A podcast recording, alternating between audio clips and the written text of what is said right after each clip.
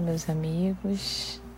Eu sou Tatiana Mello, colaboradora do CI, e hoje refletiremos um livro Pensamento e Vida, pelo Espírito de Emmanuel, psicografia de Francisco Cândido Xavier. E o capítulo que hoje nós iremos conversar será o capítulo 13, falando sobre os filhos. Nasce a criança, trazendo consigo patrimônio moral que lhe marca a individualidade antes do renascimento no plano físico. No entanto, receberá os reflexos dos pais e dos mestres que lhe imprimirão a nova chapa cerebral, as imagens que em muitas ocasiões lhe influenciarão a existência inteira. Indiscutivelmente, a instrução espera-lhe o espírito em nova fase, enriquecendo-lhe o caminho nesse ou naquele mistério.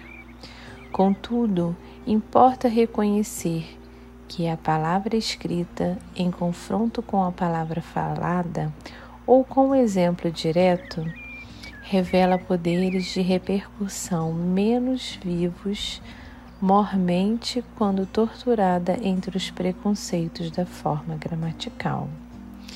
É que a voz e a ação prática jazem impregnado do magnetismo indutivo que se desprende da flexão imediata, operando significativas transformações para o bem ou para o mal, segundo a natureza que lhes personaliza as manifestações. As crianças confiadas na Terra ao nosso zelo são portadoras de aparelhagem neurocerebral completamente nova em sua estrutura orgânica. A feição de câmera fotográfica devidamente habilitada a recolher impressões. A objetiva, que na máquina dessa espécie é constituída por um sistema de lentes apropriadas, capazes de colher imagens corretas sobre recursos sensíveis. É apresentada na mente infantil por um espelho renovado, em que se conjugam visão e observação, atenção e meditação por lente da alma absorvendo os reflexos das mentes que a rodeiam e fixando-os em si própria, como elementos básicos de conduta. Os pequeninos já acham-se, desse modo, à mercê dos moldes espirituais dos que lhes tecem o berço ou que lhes asseguram a escola, assim como a argila frágil e viva ante as ideias do oleiro.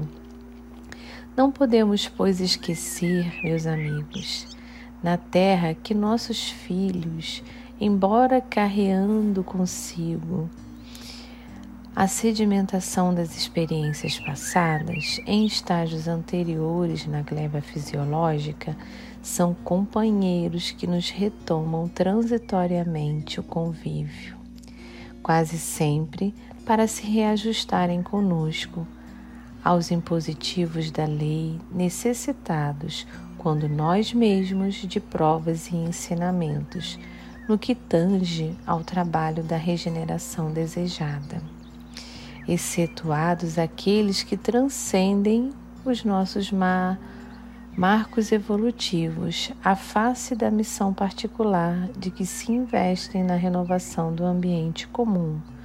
Todos eles nos sofrem os reflexos, assimilando impressões entranhadamente perduráveis que às vezes lhes acompanham os passos desde a meninice até a morte do corpo denso. Tratá-los à conta de enfeites do coração será induzi-los a funestos enganos, porquanto em se tornando ineficientes para a luta redentora quando se lhes desenvolve o veículo orgânico, facilmente se ajustam ao reflexo dominante das inteligências aclimatadas, acostumadas na sombra ou na rebeldia, gravitando para a influência do pretérito que mais deveríamos evitar e temer. É assim que toda criança entregue à nossa guarda é um vaso vivo a arrecadar-nos as imagens da experiência diária, competindo-nos, pois, o dever de traçar-lhes noções de justiça e trabalho, fraternidade e ordem, habituando-a desde cedo à disciplina e ao exercício do bem, com a força de nossas demonstrações, sem, contudo, furtar-lhe o clima de otimismo e esperança.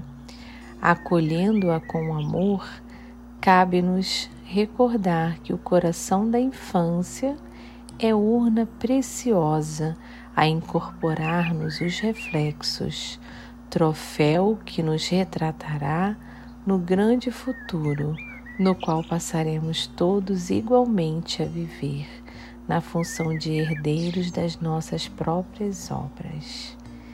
E com essa linda página, a gente pensa em cada serzinho, cada criança que nos vem à vida e pensarmos o quanto podemos colaborar para que esse ser cumpra o seu dever aqui junto ao familiar, junto aos consanguíneos, junto aos amigos, o quão as impressões boas que a gente pode colocar nesse período da infância vai ajudá-lo nessa força que ele vai precisar para evoluir. Um grande abraço a todos e até o próximo podcast.